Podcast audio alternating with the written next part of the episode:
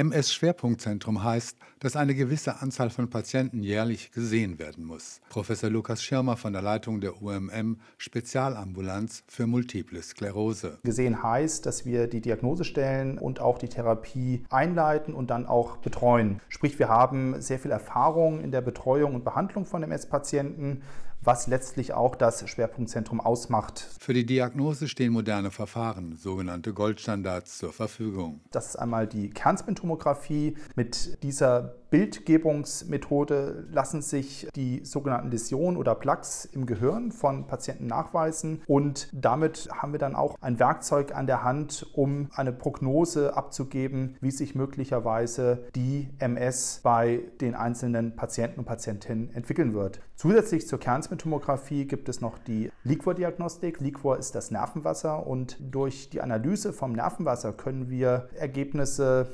gewinnen, die uns helfen, mehr über über die Entzündungsreaktion im Nervensystem zu gewinnen. Dadurch lassen sich Rückschlüsse auf einen möglichen weiteren Verlauf der Krankheit ziehen. Für die Patienten ein wichtiger Punkt, da davon die Wahl der Behandlungsmethoden bestimmt wird. Weil das eine Erkrankung ist, die chronisch verläuft und das bedeutet für die Einzelnen, dass sie in der Regel auch lebenslang eine Therapie benötigen. Der eine mag vielleicht eher ein Medikament, was er in Tablettenform zu sich nimmt, andere mögen lieber halbjährliche Infusionstherapien. Daher ist es sehr wichtig, dass wir langfristig langfristig unsere Patienten behandeln können. Und individuelle Therapien und neue Medikamente sorgen dafür, dass die MS einen Teil ihres Schreckens verloren hat. Mit den modernen Medikamenten können unsere Patientinnen und Patienten mehr oder weniger ein normales Leben führen unter Therapie. Das heißt dann auch, dass der Beruf in der Regel äh, fortgeführt werden kann, dass unsere Patienten ganz normal am Alltag teilnehmen können und diese Sachen wären vor 20, 30 Jahren nicht möglich gewesen. Joachim Kaiser, Universität Universitätsmedizin Mannheim.